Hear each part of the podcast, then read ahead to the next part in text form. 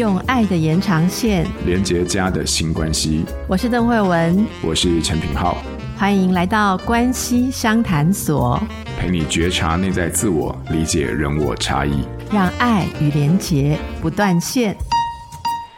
大家好，我是邓慧文，欢迎大家来到关系商谈所。品浩你好，嗨，慧文好，各位听友大家好，我是品皓。我们今天是五月十三号嘛，好，那五一五啊，礼拜天就是五月十五号，其实是对我来说啊，对我来说是一个特别有意义的日子哦，因为五一五这一天其实它是有一个国定的假日，但没有放假，而且跟我有直接的关系哦。那这个节日呢，哦，我刚刚有跟慧文说，其实这个节日是属于我的节日，叫做临床，是你的节，对，对，就是临床心理师节哦。那所以呢，在这边呢，我要在节目当中先。祝福也感谢，就是我的伙伴们啊，全国的临床心理师呢，在这个职业上面，对于呃在专业上当中的付出。那我们也有一些系列的活动，如果说听友们有兴趣的话，可以搜寻五一五临床心理师，应该可以找到相关的活动，也非常欢迎你来参与。好，好，平浩稍微讲一下有什么相关的活动。嗯。好，我们大概会在各地区的工会啊，都会有一些开放的活动。好，那这一次可能总筹办是在中区，所以说台中那边我们。在五一五的当天，哈，可能会在一些呃有一些公开的活动，比如说园游会的形式啊，呃，这个演讲的形式啊等等。那这个细节的部分，我觉得我们可以透过网络上的查询，它如果有任何变动的话，你应该都可以得到第一手的资讯。好，那在现场你可以跟心理认识什么是心理师，临床心理师，然后临床心理师做些什么，然后可以对我们有一些什么样的协助跟帮助。好，大概是这样子。好，就是跟大家分享到这边就好。好的，那明浩祝你临床心理师节快乐。好啊，那我要我是不是要祝你医师节快乐？但是呃，那个 还很久，对对对，距离还很久。但是我觉得很棒，嗯、因为呃，庆祝这样一个节日的方式，其实你们是在让大家更认识。你们可以给大家带来什么样的帮助？我觉得这个庆祝方式真的非常的好。那大家也不要错过，可以透过这个机会，让你更了解说，哎、欸，其实我们每个人在日常生活当中都会用得到，好，跟这个临床心理有关的。那不管是你或你周围的人，所以大家一定要上网去搜寻哦。嗯，好，对，感谢慧文，然后也感谢大家。哦。平浩老师今天要来帮大家问问题，好。就是呃，我们有听友 Jennifer，她在我们的许愿池当中留言是说，我要怎么样让小孩有自律的好习惯呢？因为我很不想当一个唠叨的父母。哈，这个让我很有共鸣，因为我我很讨厌自己变唠叨。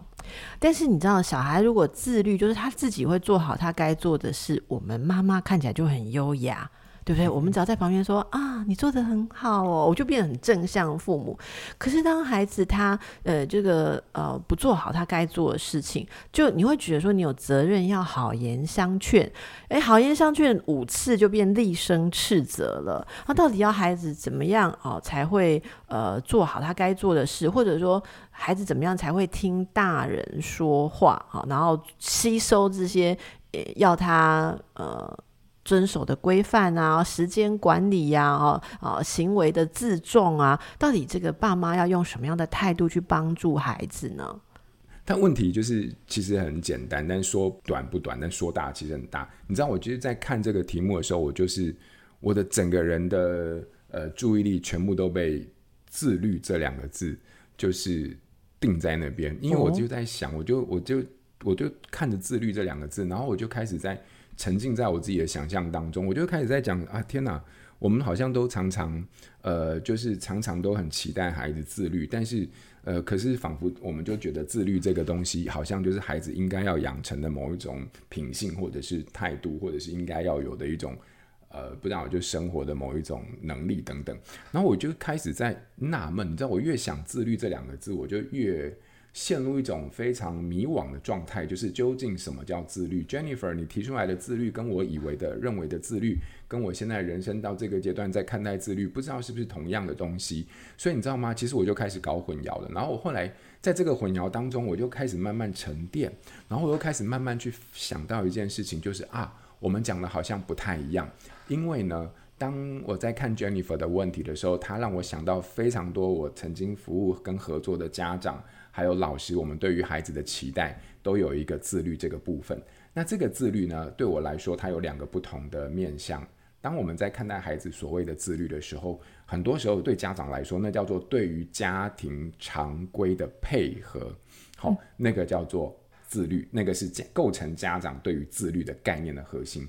可是我我自己想到的自律的那个部分，另外一种概念比较像是态度的问题。所以我我今天呢、其实就趁着 Jennifer 在。提到自律这件事情，我想要分享一些我自己的观点啦，没有很成熟，但我自己一些观点。我先来回答，就 Jennifer，我先不给你答案，但我我先分享一下我自己的想法，就是我觉得面对小朋友，就是所谓的自自律，就是其实很多时候叫做生活常规的建立，比如说刷牙啊，比如说洗脸，比如说穿衣服，比如说卫生，比如说环境整洁，然后一直到人际互动该有的一些礼貌，或者是呃等等啊。呃，跟长辈或者是跟师长互动的一些啊规范等等，就是你会发现这些东西都会构成了我们所谓常规的一部分。而这个它其实本来就是每个家庭里面都有他自己的一些文化、一些氛围。那你你你怎么去传递给孩子这些？不外乎不外乎其实就是教导，然后模仿，然后鼓励，然后处罚，然后呢，最终最主要就是从经验当中去学习。那你就会发现，其实养成呃。培养孩子生活常规这个部分，就是看除了家庭的部分以外，其实另外一个就是孩子他自己本身的特质跟他所处的环境啊。你会发现，其实就是有些孩子你不需要说太多，他自己就会很规范你自己。那大部分就是还是要看家庭所重视的面向。好，那这个是我想要先回答 Jennifer 的。可是我们是关系相谈说，我想说说一些自律跟我们自己的一些关系，我的认识。我我想说的自律比较。另外一个部分比较像是常规以外的东西，好，我不是很完整，但我我试着表达一下，就是我我我讲到自律的时候，很多时候我发现我们自己在看待自己的自律，很多人想到自律就是说，哦啊，就是你要知道怎么去坚持，你要贵在坚持。好，然后你要能够自我控制，然后你的意志力要非常的强韧哦，然后呢，啊、然后或者甚至我们对自律的感觉就是说，哎，一个自律有自律好的人，各方面都会很好。那一个人的失败就是失败在他不会自律。好，那这些是我们对于自律的一些看法，也构成了我们跟自己的、跟这个环境的某一种基本的调性。可是我我想跟你分享一个小小的体验。我现在在看自律，我想到一个很多年前我辅导过的一个孩子，嗯，就是你知道，我我不讲，就反正他他有一天他就突然拿了一个糖果给我吃，就说：“哎，光光老师，哎啊啊，糟糕，他就叫我光光老师。哎呀，突然不小心顺手啊，各位各位听众朋友，就是他我我孩子们都叫我光光老师啦，很有我我想这个理由我就。你们都知道，我就不多做介绍了哈。反正他就说：“光光老师来，这个糖果给你吃。”那我就说：“哎，我们还蛮熟的。”我就拿起来就吃。我吃下去之后，我就跟你讲：“哦，我就一整个就是开始出现一种非常不可思议的那种口感。你知道，它那个口味居然叫做呃，是一种鱼臭掉的那种味道。嗯、我想说，你怎么会拿这种已经发霉的糖果给我吃？然后他看到我那个表情，他就笑得非常开心。他说：“哈哈，你有没有吃过这种糖？这种糖叫做雷根糖。”好，我那时候还不知道，呃，直到之后我才知道，原来有有一种糖，它就叫做雷根糖，然后它有各式各样的口味，然后呢，就是什么呃臭袜子的味道啊，然后坏掉的便当的味道啊，然后鱼的味道啊，烤肉的味道啊，巴拉巴拉都有，然后它你就是必须要去吃，然后吃到最后的时候，把那个苦味跟很诡异的味道都舔掉之后，然后它最后才会是甜的那个糖心，好，我就超怪的，然后我就觉得，哎，这个我就很想吐出来，可是看到就是小朋友。非常期待的看着我要把它吃完，我就忍着把它吃完。可是就在那个过程当中，我就开始有一种很很有趣的连接，就是你知道吗？其实就是哎呀，这也不是什么鸡汤，但是我就会发现，其实吃这个糖 类跟糖，有时候就是跟我们人生在追求的某一些东西的过程其实很类似，就是你想要的代价，嗯，某些时候这些代价它其实是包裹在这种苦味里面的，你就非得把这些苦味舔掉了之后。把它消化了之后，然后你才有办法吃到糖心的部分。所以我我我我随着我年纪渐增一点点啊，虚长一点点之后，我发现很多很多时候我们人生的某些价值的追寻跟建立，基本上就是用痛苦作为代价换来的。好，简最简单的就是学校的学习这件事情啊，学习啊，学业啊，考试、工作表现啊等等。可是你知道，人就是这样子，就是没有人喜欢吃苦啦，就苦就舔一口，觉得太苦了不吃。好，这就是我们最熟悉的方式，就是面对人生要用痛苦换来代价的时候，太苦了，所以我们最简单的方式就是逃避。所以人呐、我我自己觉得，人就是在面对价值的追寻所带来的痛苦的时候，我们有非常多种的应对的方法，而逃避就是其中一种。那逃避的形式很多嘛，就比如说啊，这没什么啦，就是忽略它的重要性，或者是把它看清，或者是就假装它不存在，这没有人对啊，忽略它，然后或者拖延不去面对它，你会发现这些全部都是逃避。那透过这些，我们当然就可以让自己稍微好过一点。可是你知道吗？在面对这种用痛苦作为价值代价换来的得到的这种成长的，除了逃避以外，我个人现在我觉得自律是另外一种面对这种痛苦的选择的方法之一。也就是说，我选择用自我约束的方式、自我监控的方式，还有自我意志或自我规划或督促的方式来达到我想要的目标。所以对我来说，自律并不是一种所谓的态度，或者是一种不知道，但是。对我来说，自律其实就是一种解决问题的选择。所以你有非常多的选择，但这些选择其实都是在痛苦的当前。你可以选择逃避，但你也可以选择自律。所以你知道吗？如果话说到这边，你问我什么叫自律的话，我会这么回答你。我我试着这么回答，我会觉得自律其实应该是一种对于现实接受而愿意承担责任的刻意选择。好，而这句话。有点拗口，我再说一次，就是说我我觉得我我觉得自律是一种对于现实的接受下而愿意承担责任的刻意选择。所以，我随便我我举个例，比如说我知道学习是很痛苦的一件事情，过往的经验就是痛苦，所以面对学习是很痛苦的。但我同时理解的一个事实是。学习能够带来一些好处，不管是表面上的或者是长期性的好处，所以我我基于这个好处，我选择了承担这个责任，我愿意吃下这个痛苦，并且展开学习的道路。就好比说我自己的经验就是我啊演讲这件事情好了，我要用痛苦去换来我想要得到的价值，我的价值就是我需要我想要被肯定。我想要得到赞赏，我想要被人家认为我是会演讲的，所以我接受我需要练习的这个事实，我逃不过它了，所以我在，所以我花了不少的时间，或者是我花了很多的时成本去学习这件事情，而这个过程本身是非常痛苦的，不管是在找素材、事前演练，或者是得到不好的回馈，去消化这些回馈，都会是这个过程的一部分。而当我去愿意去面对这个痛苦的时候，基本上我就意识到这个痛苦，也就是我意识到这个痛苦背后对我的正面的意义，所以这就是我自律的一个开始。所以本质上，本质上就是我们都是在面对痛苦。好，那这个痛苦就有非常多的面向。那我 我觉得讲到这边，我再把层次再拉到一个部分，就是说你会发现，其实对我们来说啊，就是说有时候最终就是生命的这个有限性本身。它其实本质就是一种苦难。如果你要回到一个比较灵魂层次的的话，就是说，如果听友就是你对佛教稍微有一点涉猎的话，你大概就会知道，就是说，所谓的我执这个部分，就是我们人的一生苦难的来源。我执就是我之所以为我，而我坚持。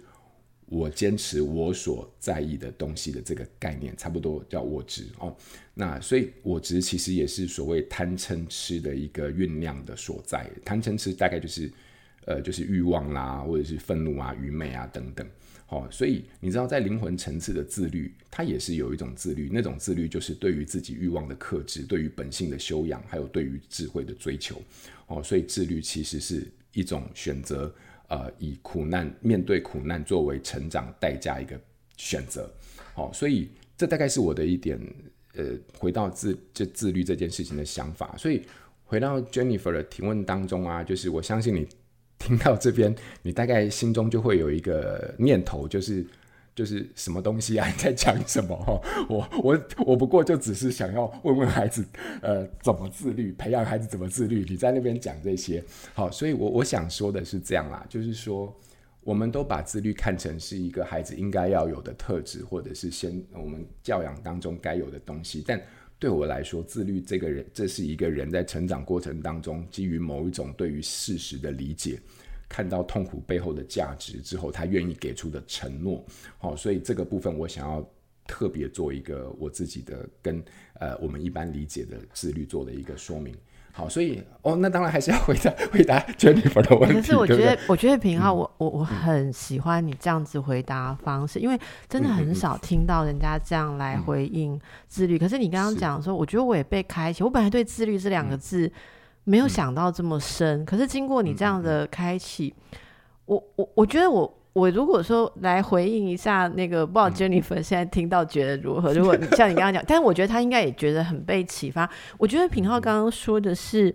把我们一般呃当爸妈的时候，我们就觉得说好像自律是一个好的特质，就是一个呃呃特质的本质。可是其实品浩已经把它打破了那种美德性的一个预设，而是它其实就是一种。策略吧，或者说一种生存的方式。当你当孩子或我们任何一个人搞清楚你你需要的那个东西，前面一定要经过这些痛苦，而你真的要后面那个东西的时候，你自然就会去呃控制自己或控制你的作为。那为了要不要绕路，不要被打断，你可以得到最后那个后果。那这就是，其实我觉得它就是一个搞清楚你要什么之后，自然会有的反应。所以这样子听下去就不会，你就不会去讲说。一个孩子，他好棒，他好会自律，因为这没有一个绝对值嘛。他如果自律，为了自律，就是也有那这样讲，小孩子也可以很自律，都不要读书，然后让自己网络的 game 可以每天达到达到最大值。他也很自律，他都自律，不要背功课，连期中考都不会分他的心，他就是要打 game。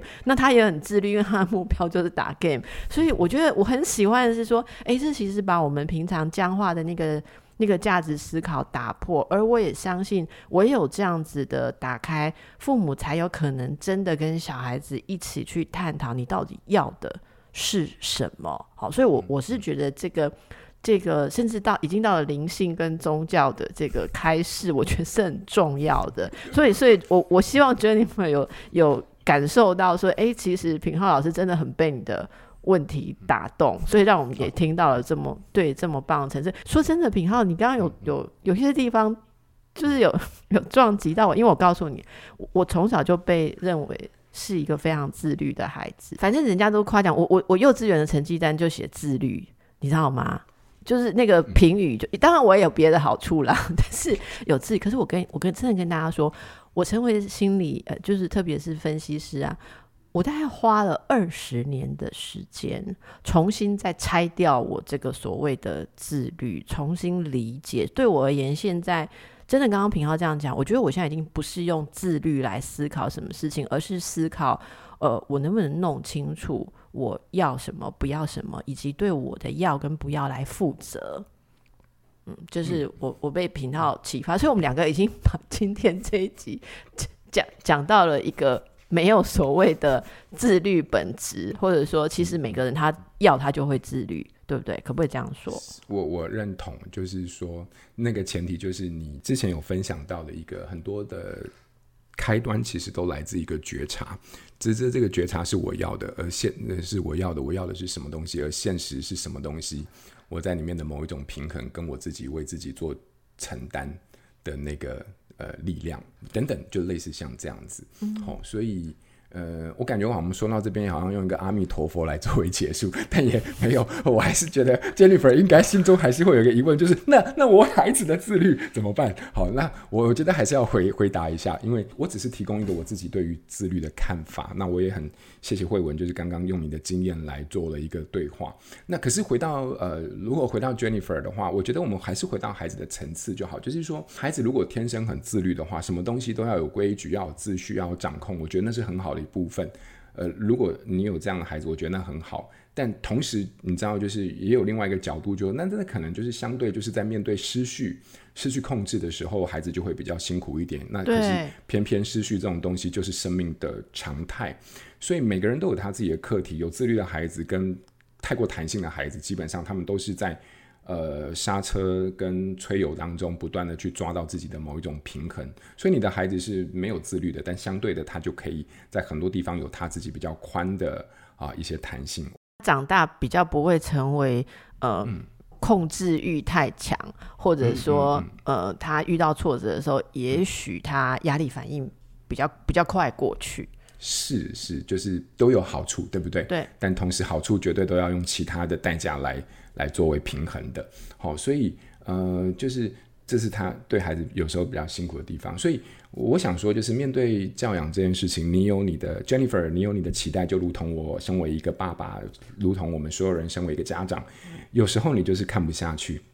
你 你免不了就是会想要骂，那你们你骂就骂吧，你能沟通就沟通吧，你能够养成习惯就养成习惯吧。但你知道你骂的话，你我们有一些可以避免的地方，你有沟通的话，我们可以有一些依循的方向。那我必须说的就是说我完全都尊重。那我必须要讲我自己啊，像我自己就是一个不自律的人，好，我就。是一个完全不自律的人，哦，怎么不自律呢？我作息呀、啊、规规律啊、整洁啊、巴拉巴拉内务啊，哈、啊东西啊，巴拉巴拉。我从小，我我举一个我自己的例子，我身份证，光身份证，我从小到大就已经丢掉六次了，哈、哦。我现在手上这一张是我的第七张身份证，那我还不是活得好好的，对不对？所以 Jennifer，no worry 啊、哦，我并不是靠自律来养活自己的，我靠的是我所擅长的。部分来养活我自己，好，所以说这个大概是我我想要呃跟 Jennifer 分享的部分。那其实我还有被另外一个部分打动，就是刚才慧文你说的啦，就是说 Jennifer 说啊，我们小朋友都不自律啊，我实在是很不想当一个唠叨的父母。嗯，我觉得这句话背后有好多层次可以好好玩味。呃，包含其实有很多的情绪跟挫折，然后包含自己对于一个关系的期待跟失落等等。那其实回到呃比较我们常常在讲的，它还有一个叫做沟通的层次啦，就是说我们都很期待啊、好像我们都觉得沟通好像很重要，对不对？政治正确下面沟通都应该要能够带来改变。但我我想要再跟你说一次，就是像慧文之前有跟我们说的，事实上沟通有一个另外一个更重要的目标，其实是在表达自己。我我觉得有时候，如果你在问我沟通的部分的话，我只想回答的是，我们有没有办法透过沟通好好表达自己。所以，诶，刚好也讲到，我觉得，诶，今天也讲到这个节目的最后啊，我干脆就直接来出一个 新练习，练习，好好好 好来，好，就是我我觉得。对于沟通这件事情，其实我们之前有分享很多。那我我只是把我们之前曾经有跟你分享过一个新练习再拿出来，因为我觉得那个东西，那个沟通对我来说一直都是一个很难。它就很简单，但对我来说很难。好，它叫做我讯息。这个东西已经好多年大家都知道，所以就是我讯息的表达方式就是状况、感觉加原因，就是三个因素要素，就是状况。我看到，我听到，然后感觉就是，我觉得我的感受是什么，然后原因就是我之所以有这种感受的原因，你知道，就是我我这么多年前接触到我讯息，一直到现在，我才觉得我开始比较知道怎么去表达自己的情绪，所以它尽管简单，但事实上真的在实际在呃想要运用在沟通的时候，有非常多自己心里面的那个坎，我不习惯表达我自己的情绪，我对于我自己的情绪其实是蛮疏离的，我可能。不是那么清楚我那种情绪背后的原因，所以你会发现，我讯息其实并不是只是一个沟通的技巧，它其实也是一个向内探探索的一种呃方向。好，那所以我想，如果你对于沟通这件事情啊、有有些好奇、有些兴趣的话，或许我们回到最最简单的模式、最清晰的格式里面，我们在那个地方，我们试着去运用、去理解，然后去感受那种抗拒，感受自己的一些。卡的点，然后在那个卡的点背后再多一点对自己的认识，我觉得这样就好。所以我讯息一样，就是多年不变，但是呢非常经典，然后分享给大家。或许这个部分可以在我们沟通当中，对自己跟对对对方都可以有一些呃不同的启发。嗯，大概是这样。其实品浩老师会说提出。之前有讲过，就表示说他看到其实很多人还没有做到，我觉得应该是这样啦。所以我们这次的这个作业哈，我我要来加码一下，因为我们以前从来不检查大家的作业。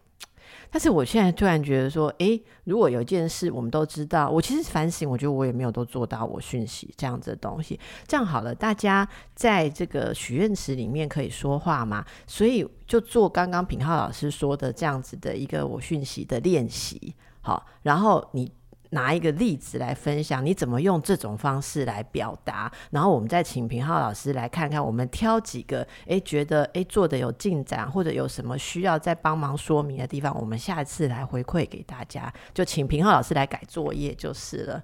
好啊，我非常乐意，非常乐意。那就是大家就是要找一个日常生活，例如说你观察到的状况，然后要描述我的感觉，然后原因是什么，对不对？好，就这样三个环节，三个层次，那你可以哎把它丢上来许愿池分享。好，然后我们到时候就请平浩老师来给大家一些回馈，好吗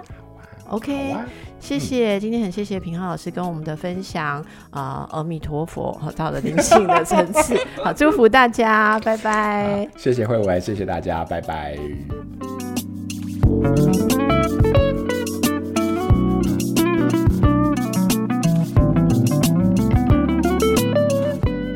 亲子天下 Podcast，周一到周六谈教育、聊生活，开启美好新关系，欢迎订阅收听。Apple Podcast 和 Spotify，请给我们五星赞一下，也欢迎在许愿池留言回馈，告诉我们希望在关系相谈所所听到的主题。